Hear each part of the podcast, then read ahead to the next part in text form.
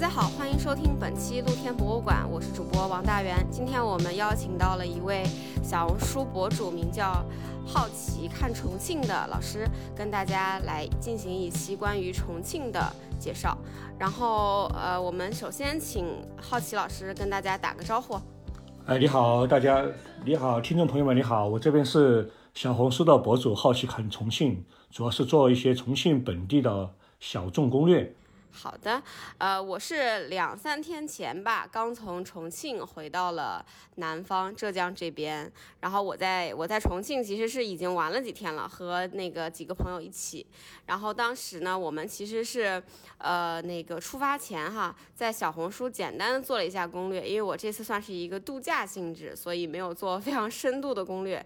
但我之前呢自己是做一些关于比如说城市的深度 city walk 的呃发起平台的。就是其实是找像您这样的老师，把大家对于城市的热爱，呃，生活了很多年的这种小众观察，设计成 city walk，然后我们会带大家一起去走这些 city walk。对，所以这次呢，就是我觉得重庆有点没玩爽，就是因为我做的攻略还是比较比较浅层的嘛，觉得就是度个假，吃好喝好就行了。哎，结果我在最后一天的时候，就是走到了呃七星洞片区，我路过了中医少林堂，然后我觉得我在那个时候才算是真正到了重庆。哦，对。就是重庆比较深入的这种老城区的腹地了。对老城区的腹地，然后这些地方没有特别多的游客，然后上上下下，呃，就是比如说我们爬了那个琵琶山正街的这个特别长的楼梯，然后在那个昏黄的灯光下，有雨夜的那种朦胧的感觉，然后又路过了很很原汁原味的本地居民的生活区，我那个时候觉得哇，这才叫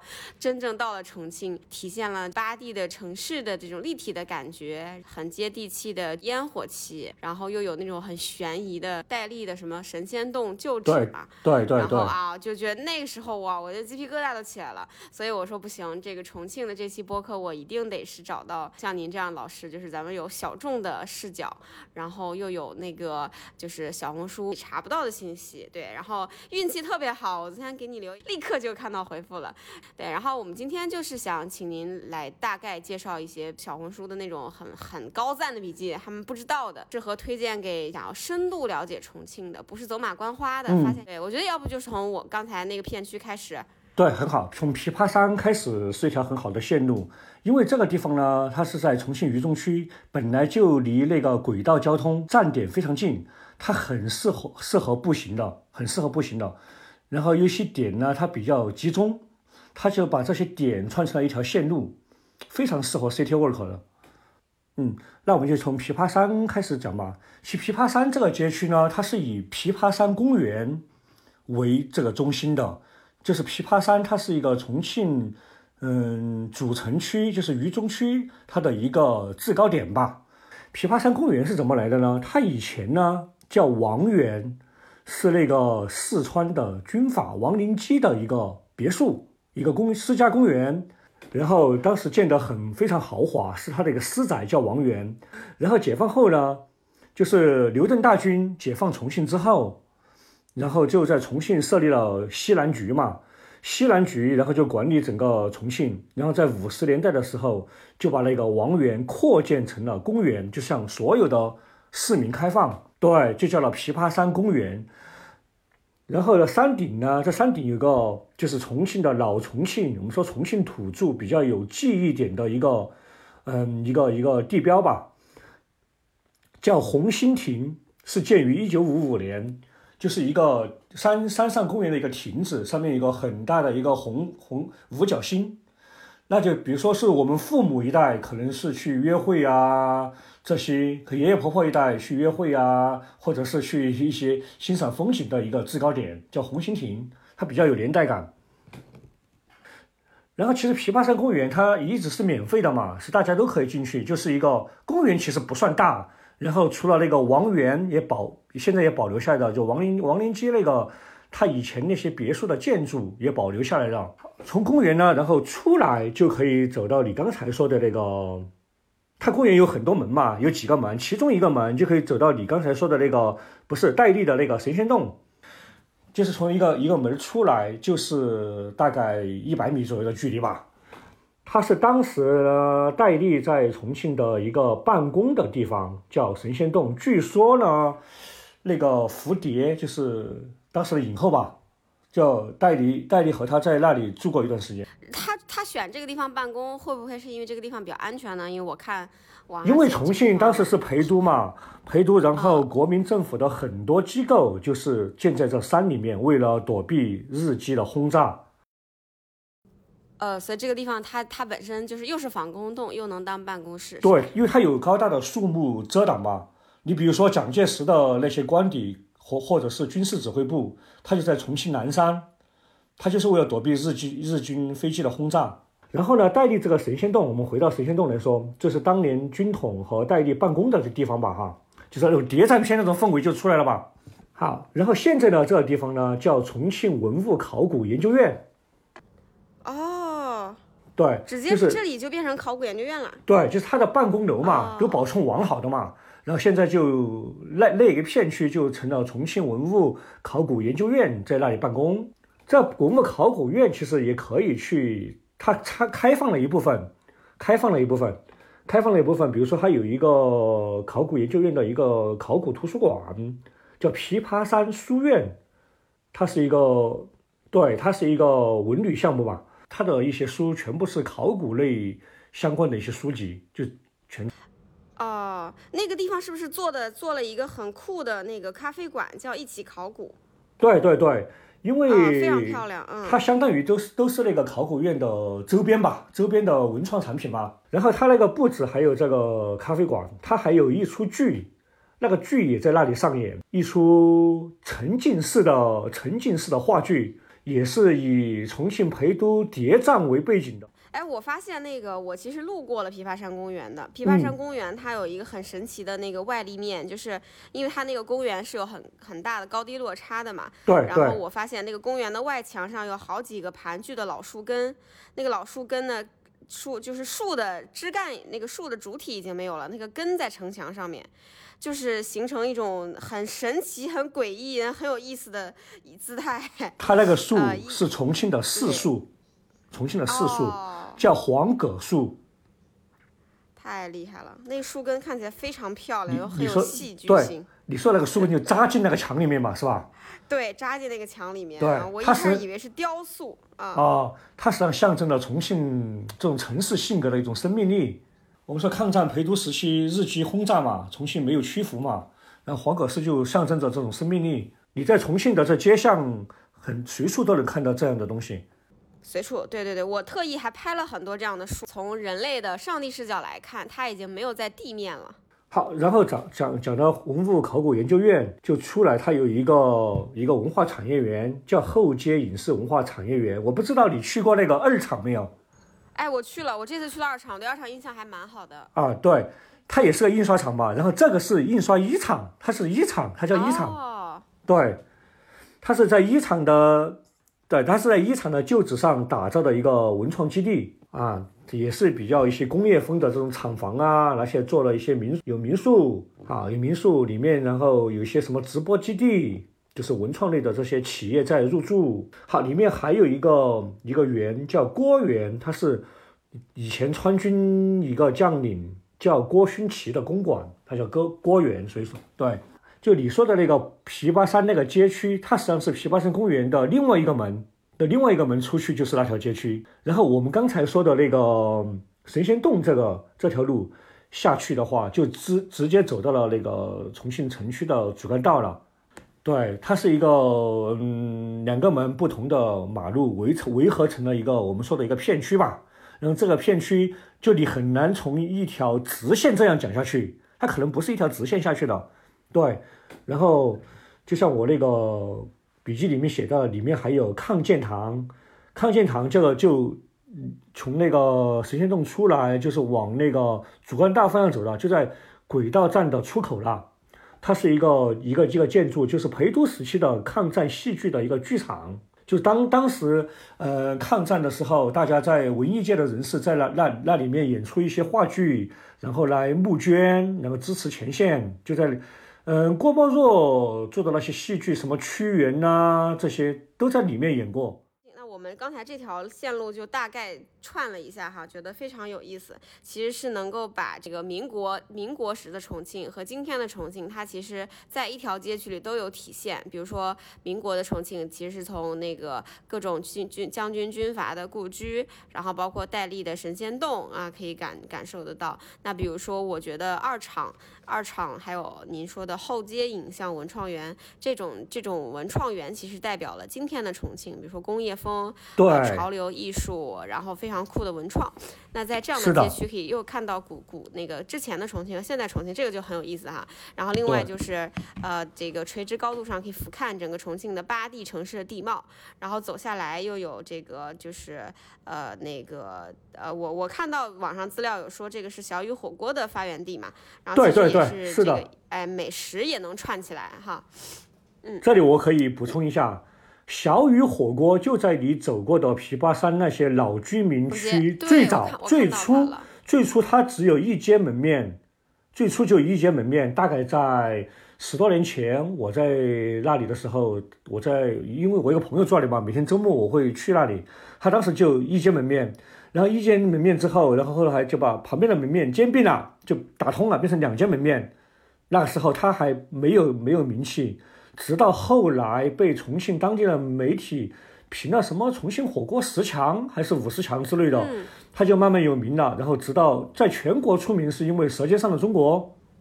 嗯，然后《舌尖中国》报道了这个这个店呀，《舌尖上中国》第一季第一季好像就采访了他，哦对，哦那他就全国出名了。那个时候，哦，嗯这个我还真是不知道。啊他的发源地就就在这个琵琶山这个正街这个街区。然后刚才还有两个地方很有意思的地方没说，刚才我们说了神仙洞，它附近还有一个洞叫纯阳洞。哦，我看到有纯阳酒馆。对，纯阳酒馆它有可能是二三十年的历史了吧？我们当地人以前也很喜欢在那里那里去喝喝酒，他不是吃正餐的，他是吃一些比如说一些夜宵、卤菜、卤菜，然后他的酒呢就是那种果酒，比如说青梅。什么那个蜜桃这些酒呢？这果果酒呢，自己泡的，它非常市井，非常江湖，对，非常老重庆，包括它的店面也是比较那种原始的，不是那种豪华什么装修的。对，纯阳洞最早是有洞的，它最早是有洞的，后来这个洞可能就没在了。然后最早这个为什么叫纯阳呢？一听就是和道教有关的，是吧？它最早就是供奉吕洞宾的一个哦场所、哦，啊，对，说神仙洞、纯阳都这个这都和这些有关。对，哦，哎，那那个重庆或是不是有一个还蛮特别的这种屋子的结构，就是洞啊，就是很像四我们小时候听说那盐那个呃四川不是西安窑洞、陕西窑洞这种，因为你们是很多山在这个路边。对，从你说的洞可能它是那个后来建了大量的防空洞，防空。防空洞，那是先有的这个作为防空洞的功能，后来改造为其他的房屋，还是说其实之前，比如说在打仗之前，重庆本地居民就也是在山山那个就是主路边的那种山坡下挖洞，作为自己的经营性的房子呢？嗯，洪崖洞最初是这样，洪崖洞以前也有洞，洪崖洞以前也有洞，哦。然后因为重庆是吊吊脚楼嘛，三层，它就依山而建了一些这种房子啊、住宅呀、这些是这样的。哦，然后后面的这些洞都是两个时期集中建的，一个是抗战时期为了躲避日机轰炸的防空洞，就是你看那个《火锅英雄》陈坤演的那个电影是吧？哦，对对对，他就是对。在防空洞里面开的火锅馆嘛。哦，对，那些洞后来有些成为了居民的纳凉点，然后有些成为了银行的金库。哦，对，陈坤那电影里面就就讲，好有意思就就是讲的这个嘛。哦对，哦，然后还有一个哦时期就是上世纪，上世纪六十年代，叫三线建设时期。我们为了当时和苏联关系不好嘛，我们为了防防止中苏开战，就是在嗯西部地区、川渝地区建了大量的防空洞。哦，我自己的家旁边就是防空洞，对我自己的哦家旁边就是一个防空洞。那现在这些防空洞是就是就是您刚讲三线建设时期的防空洞，它现在有有派上什么用场吗？还是就一个是部分开放，就夏天的居民纳凉点、纳纳纳凉凉点、哦纳凉点。啊好，有些做成了经营性场所，比如说火锅店。啊好，有些可能拿起做起来酿酒，就是储存酒，对，各种用途都、都还有。甚至我小时候的时候，九十年代的时候，有些做成了舞厅都有。哦，舞厅，嘿，对这个好玩。哎对对对洞舞厅你看重庆其实渝中区那边，你你你你下次去就可能看见很多洞子火锅，就是就是防空洞里，对，在防空洞里面开的火锅店叫洞子火锅，哦哦，这只专门有一个类目来形容他们的是吧？对，就是他们专门开在这种防空洞里面的火锅店。哦，我我我在那个二厂的山坡下面看到了有几家，嗯，对，就是我还觉得挺我我这那时候没有以为是一个普遍存在的现象哈，我也我哎我说这个还挺神奇的，我说这家店是不是因为这边寸土寸金啊，所以就是在一个山脚下的这个洞里开火锅嗯啊、原来其实，在你们看来还蛮正常的是吧？就是蛮正常的蛮正常的重利用。你像我们，比如说八零后也好，九零后也好，包括七零后也好，他们小时候的记忆当中都有防空洞这个记忆，因为那个时候没有空调嘛，然后一到夏天就是防空洞去纳凉。对我家里面，我家旁边就在防空洞旁边，所以说我家那个夏天就全部要盖被子，哦，就是因为非常凉哦快。这这样的啊对，哦然后那个防空洞，我们是一个工厂嘛，然后我们厂里面的电影院要从那个防空洞里面抽冷气，走过抽抽冷气到电影院去送风给那些观众。对，哦。天哪，好好有意思啊！就是那嗯就是防空洞，其实是你们生活中非常重要的、必不可少的一个部分，对，至少是当年吧，至少是以前小时候一个必不可少的一个部分。那现在你也随时能够看看见，它是大量的存在，就是我刚才说的，主要是那两个时期修建的。这个路过了那个中医少林堂这个楼，我也觉得还挺有意思的啊！我一开始进去还觉得蛮诡异的。这个我也讲一讲一些花絮，但是我不知道现在那个少林堂在琵琶山那个地方还开没有，因为他去了另外一个地方了，在李子坝，就是那个轻轨川楼那个附近一公里范围内吧，他在那里建了一个新的地方。大概十多年前，少林寺起诉过他的，他说你，他说你用了我我的名字，但其实这个起诉很搞笑，他可能不太明白，因为少林堂其实跟少林没有什么渊源，他是他的老板，这个主人叫刘少林。哦，这样是这样的，对对对对。啊所以当时他这个起诉很乌龙，很乌龙。跟跟少林寺和佛教也没有什么关系，是吧？这个地方。他对他就是老板叫刘少林嘛，说他叫少林堂，但是他是可能做了一些，他主要是中中医吧，中医的一些东西，可能也打了一下擦边球，一些比如说一些武术啊、强身健体，可能不排除有这些东西嘛。明白。那现在那个琵琶山正街那个楼，我们我们是不小心走进去了哈，因为我们那天去琵琶山正街是想那个找那个大楼梯，然后就不小心走进了琵琶山，呃，走进了这个中医少年堂这个楼，就发现哦它是一个四层的建筑，对从一楼到四楼居然都贯穿着像那种什么罗汉柱这样子的柱子对对，它是个阁楼嘛阁楼，啊。对，是的，哦那所以这个那个地那个地方我有印象，嗯。它它本它本来就是这么设计的，是吧？就是对这个这样的一个它很多年了不是应该哦九十年代就有了。哦，所以它不是说就是是个古的建筑，然后它不在外壳是不是上做了现代的。它不是一个哦古迹，它不是一个古迹，哦，就是个现代的楼。它不是对，也不是一个文物点。然后真正的古迹哦是哪里？就是琵琵琶山那个，就是在康健堂那后面一个居民区里面，菩提金刚塔。菩提金刚塔，对，哎，这个东没路过，嗯，这个东西就是我那个笔记里面那个一个像塔的一个建筑，就是那个，它那个东西很很重庆很多本地人也没去过，它就是哦。我们看着藏传佛教的那种密宗的那种白塔，那种那哦种，建筑风格，就像北京白塔寺，对对，就是北海公园，北海公园那个北塔，嗯，它是怎么来的呢？嗯。就是为什么川渝地区会有这样的塔？它其实非常少见的。嗯，它是当时那个地方就是琵琶山旁边就是我们一个城门叫通远门嘛，我不知道你去过没有，就是一个重庆现在保存比较好的一个城门。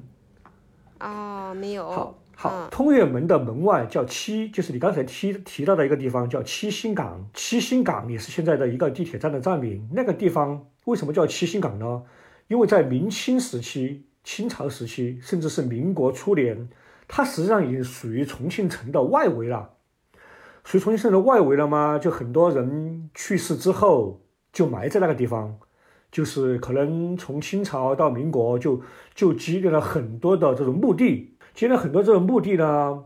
然后这个地方就是做七星，不七星于这种乱坟岗，所以叫七星岗。然后呢，就是说，然后在三十年代的时候，一九三三零年的时候，重庆的第一任市长就是四川军阀潘文华当重庆市长，他当重庆。那是重庆刚才建市没有多少年，他的一个大胆的想法就是要重庆要扩建，现在太狭窄了，装不下这么多人口，然后我就要可能要拆一些城门，我就要往外面拓展嘛，然后就要把七星岗那个坟就要迁移了，迁移了，这个时候对中国的传统来说是个大事，是吧？他就邀请藏传佛教我们密宗的一个高僧在重庆来修了这么一座。金叫菩提金刚塔，然后当时修的时候说里面埋了一些什么祭祀的一些法器呀、经书啊这些埋在里面。然后这个塔其实挺高的，因为本来重庆是山城嘛，地势比较高。然后这个塔本身高有二十六米，有二十六米。然后它的对，然后它的然后它的塔身周围有汉字，有那种梵文，就是佛教的梵文。藏哎。对。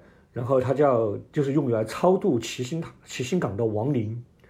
然后最有意思的时候，随着后来城市的扩建，这个塔周围全部是居民区。你你你你看，周围全部是居居民区、小学，对那些居民区开门就是这个塔。我们当时开玩笑说叫塔景房。塔景房。对，周围的那个社区就叫金刚塔社区。哦，嗯，对，但是这个塔呢，现在保护的非非常好，然后现在也是重庆市的文物保护单位。哦，哎，这个还是很用心的啊。对，做这个塔就是，哎，你看我那个笔记的第一张图就是那个塔，就是那个塔。对对对，是的，我看到了，就是这个塔啊。那这个塔有没有一个比较好的观赏位置，能看到它那个比较正的样子呢？是在哪里能看到它比较正？它现在是平时是关着的，你你很难走到就是近距离的，你可以到外围去看，或者是在旁边的居民楼，居民楼上去看，可能可以看一个比较大的一个全景。那像这个这个片区，其实现在游客是很少的，对吧？我我上次路过的时候就没有什么人。因为就像我说的吧，它不算是一些非常网红的所谓的打卡点。嗯。因为游客几乎就去洪崖洞了嘛，对，解放碑洪崖洞的嘛。但实际上这个地方离解放碑洪崖洞也很近，地铁就一两站。是的，对对。其实重庆有大量的有大量的这样的街区，有大量的这样的街区，哦嗯。哦。哎，那呃，比如说您如果推荐大家，如果那个就是第现在我我自己很个人的观点哈，来了重庆，建议的最重要的一条 City Walk 可以先走这边，因为这边俯瞰那个江景也很好看。对。啊，而且可以看到完整的重庆。对，而且那条路其实你如果如果一直你不坐交通工具，你一直 City Walk 一直往解放碑方向走，其实两边沿线。有大量的这些所谓的文物点也好，民国旧址两边有大量的，它不只是一条这样的线路，其实有很多线路，一可一一直可以走到解放碑广场，两边都是。哦，那其实这是这是完全是一个非常非常合适的 City Walk 的路线啊，是一个对很不错的起点。对，就像刚才说的，就就是七星岗，它旁边就七星岗嘛，你其实往回走，就是往解放碑反方向走，往七星岗这个我刚才说那个城门走。通远门走那条路中间也有非常多的那个，比如说重庆在春秋战国时期有个将军叫巴曼子，重庆现在叫巴嘛，那巴曼子将军的墓就在那个我说的那条路的旁边一个大厦的你用嗯，相当于地下室嘛，相当于地下室那个墓在那个地下室里面，然后还有韩国大韩民国驻重庆临时政府，就是抗战时期他们流亡嘛，他们流亡在重庆，他的领导人叫金九，就在重庆那个地方建立了大韩民国临时政府。所以说，每次韩国的这种领导人到重庆来，就必须去那个地方，必须去那个地方去，他们去回访去参观。之前好像文在寅文在寅去过的，文在寅当中的时候也也去过的。好，然后你看八幡子将军墓、大韩民国临时政府，还有通远门。通远门现在是重庆保护的最谨慎的四个城门之一吧。四个城门之一，有城门，有完整的城墙，然后它也很也很适合 city walk。然后这条路上还有《新华日报》的旧址也在那里。哎，您说这现在这个这四座呃老城门都是可以走到上面去的吗？只有通远门能，然后通远门还有一个东水门可以，然后其他的两个城门。毁坏的非常厉害，然后现在还在修缮，没有开放。然后另外就比如说，呃，我觉得是不是那个也有一些可以以电影的主题来来看重庆的这个路线呢？您有什么推荐吗？对，电影就是因为这这些年影影视剧，特别是一些刑侦剧、悬疑剧，大量在重庆取景嘛。对，但是那些可能比较散，它本身以前可能不是一些什么。一些什么景点呐，也还很在，就是你说的，在一些居民楼里面，他就拍了，是吧？包括《少年的你》啊，反正爱奇艺也是迷雾剧场，很多在重庆取景嘛。那个爱奇艺的迷雾剧场似乎就有一种重庆冠名的感觉。特别是你看那个镜头一出来，一下雨，山城那种又又有雨，那种雾气上来，那种迷迷沉沉的居民楼，就是很适合这种剧。对，是的，就就就是完全是那天我在琵琶山正街溜达的时候看到的重庆哦，那真的就是就是最佳注解。对，一条街是重庆的最佳注解。然后他呃往往那个江上看的时候，一条横亘在画面里的那个呃路灯。呃，组成了灯带，然后隔着灯带看过去就是双子塔。这个视角我觉得比我在其他地方看到的要更好看一些。呃，还发现了一个很有意思的主题哈，我觉得那个重庆的故居确实是值得仔细的来串一下的，对吧？因为看重庆故居就可以把中国的近代史，然后呃历史去进行一个很生动的临场感知。走到他的门前啊，这个人物好像就可以 很清晰的在你面前。那个重现了。那比如说故居的话，有有什么比较推荐的？很密集的，可以在一条 City Walk 的路线里面就看到很很好几个这样子吗？嗯，那我们还是从渝中区吧，因为实际上我前几天还在跟朋友说，重庆这种民国陪都建筑故居最集中的地方，实际上就在渝中区。然后有一条叫重庆最美的一条街区，叫中山四路，我不知道你去没有。它就很漂亮，然后一条路，整个一条路全部是民国的那些东西，什么周公馆、周恩来里面八路军办事处就在那里，周公馆，然后戴公馆就戴笠的公馆也在里面，就在那条路，大概就一公里，一公里，然后你步行非常非常的舒服，就是路两边那个绿化做的很好，是吧？就很像那个呃法国梧桐，呃那个那个上海梧桐梧桐是的，是的，是的，非常漂亮。然后现在的重庆市委也在那条路上，所以那条路非常好，有很多的那个历史遗存。你刚才说到桥，这里就有有一座很好的桥，你走从中山四路走到顶就是周公馆，就是当时的八路军办事处。周公馆旁边就是一条叫嘉曾家岩嘉陵江大桥。哦，明白，好的。啊，然后对，刚才还延伸了一个啊，就是呃，我觉得那个为什么这次机缘巧合我会去到琵琶山正街，是因为我在做攻略的时候，我觉得就是高高低低的楼梯，然后包括其实啊刚才说电影的那个同款的这个取景地，比如说《少年的你》，然后还有呃《刺杀小说家》这样的这个从从高点俯瞰楼梯，我觉得这是一个很重庆的呃这个地貌，然后我就找了琵琶山正街，那就比如说像这种观。上这样的大楼梯，呃，这个这样的一个，呃，就是我的这种小众爱好的话，您建议还有哪些地方可以逛一逛的吗？你说是老的居民楼吗？哎，老居民楼或者说这种这个大楼梯。嗯，大楼梯就是你说非常适合山城特色的这种嘛。嗯，一个是现在一个街区叫十八梯，十八梯也在解放碑不远嘛附近。它那个地方以前就是因为重庆有个特点叫上半城和下半城，重庆以前是分两个城，因为是山城嘛，然后下半城就是沿江的，上半城就是靠这种山半山腰的吧。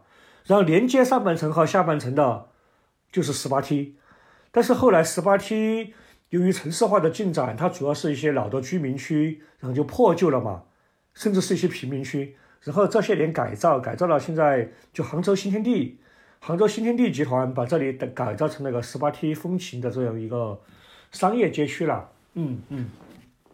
哦，明白。我去看了，我当时有点没理解，就是感觉。就是那个我们当地朋友在讲说这个地方，呃，确实是一个还蛮有特色的这个这个街区，但是我还以为是它是很很多条台阶所组成的一个特别的风貌，但事实上它是虽然台阶没有很多，但它是重点在连接这个呃您说的这个上半城下半城这样的两个区划是吧？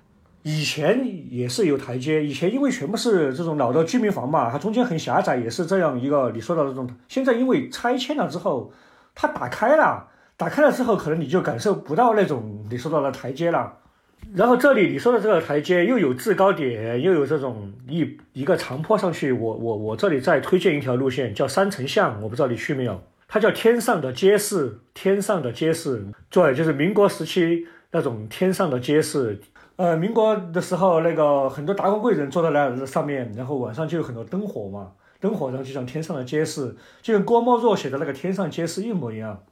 然后在它的三层巷的起点就是南纪门，然后从南纪门它有个步道叫三层步道，步道往上爬，然后上面的这些街区就叫三层巷，它全部是用这种你说的这种这种梯步组成的。三层巷以前的名字就叫天灯巷。天灯像，因为它天上有很多灯吗？对，就是天上的街市，它以前叫天灯巷，然后七十年代的时候改名叫了三城巷。这条线路的话，它的你说的这种民居也好，古的一些那个古老的一些遗存也好，在这里非常集中，在这里非常集中。比如说，你上去就能看见一个一个石库门，上海石库门建筑风格的建筑，叫后庐。是川军的将领，也是一个川军将领，叫蓝文斌的一个官邸小楼，现在也保存的非常好。我上次去看，里面好像开了什么餐厅还是什么，反正保存的还是很好的，你能看得出当时的一些一一些形状。你下次来可以找我呀，我可以带你去。然后继续往继续往上往往上走，就能看见一个城墙，叫金汤门城墙。然后这个城它没有门呐。城墙有一部分还在，但是城门已经没有了，城门洞没有了。嗯，对，它有段古城墙遗址，它就是步道，我们打造的三层步道。继续往前走，还有一个地方也非常有意思，叫仁爱堂。它是法国人，他是法国人，他是在建于一九零零年的教堂。然后来这两年，那个废墟也利用了起来，打造了一个剧场，就在呃叫荒野花园剧场。荒野花野剧场就是根据废墟的那种地形荒野，然后再演一些剧。嗯，这个好酷啊！好酷，很酷。旁边就是一个一个荒废的钟楼。哇，看到了，我看到了，好漂亮啊！啊，对，然后这个很神奇，对，太神奇了。这里也可以看桥，这里一个看桥的很好的制高点。然后这这个巷一直走出去就可以通往，因为都是四通八达的嘛。这条路一走出去都通往我之前给你说的那个通远门，他们是相通的，一直可以走到通远门。哦，哎，那重庆真的好适合 City Walk 啊，就很非常适合。对你下次来可以去南山下面的南岸区，叫南滨路，去看一看。南滨路沿线的话，它就是有法国水师兵营，就以前那个开埠的时候租界，对对对，法国在建造水师军营，对，是的。是的，那老房子也很漂亮，不输给也不少哈，也不少，很多很多，对。对，现在呢，就是南滨路，就是南岸滨江路嘛，我们简称南滨路。嗯。南滨路它沿线就是刚才说的故宫文物南迁纪念馆、安达生洋行，还有利德勒洋行。利德勒就是第一个在重庆来做生意开洋行的一个英国的大商人，他打通了川江的航道，因为以前清政府不允许。呃，用动力的这种船，机械的船在川江，就是重庆的长江流域航行。哈，后来签了这种不平等条约，这种机械的船，他是第一个驾驶这种机械的船到朝天门码头，就是安，对，就是利德勒，利德勒在重庆建的利德勒洋行，这些地方现在都还在。然后沿着那周围，现在就做了一些，嗯，创意文创街区都打造出来了。哦。太牛了！这个重庆的文创街区，我觉得也是可以做一个主线的哈，真的做的很好。就是二厂啊，二厂北仓我去了，北仓对。对，然后我在那个李子坝坐坐轻轨的时候，还有一个特别神奇的际遇，就是我我发现那边有一个叫什么的那个工作室啊，就是他的工作室是只做这种老字号招牌的，是纯手工做老字号招牌的。我就从李子坝那边，我从二厂下到李子坝路上看到了有一个他的招牌，我就直接进去了，然后就碰到了主理人，跟他们聊天，参观他们的工作室，太有意思，对，做的非常逼真。对，其实李子坝那个李子坝那个轻轨川楼的对面就有抗战文化遗址公园，对面就是一个。哦，太有意思了，这个我确实漏掉了。然后我觉得就是这这次我来重庆还有一个很深刻的感觉哈，就是呃小孩子之前比如说我们在课本里面看这些什么抗战了、近代史，枯燥啊枯燥。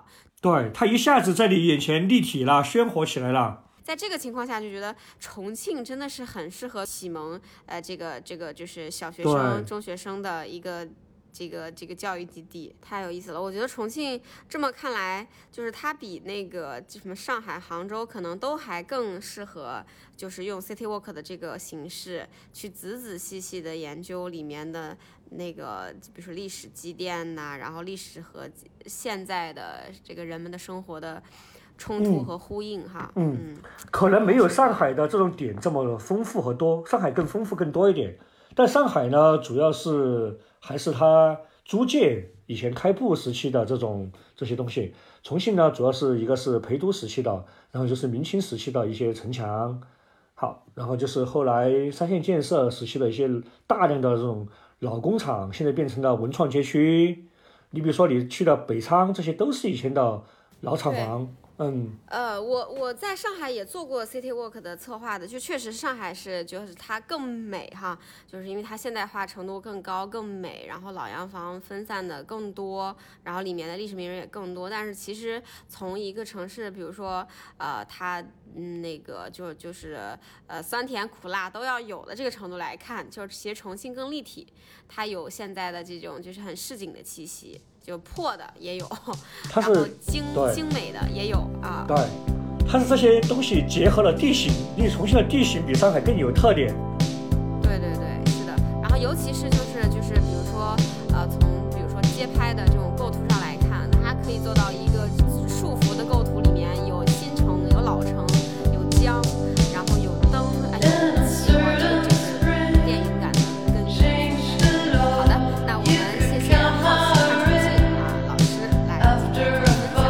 谢谢谢。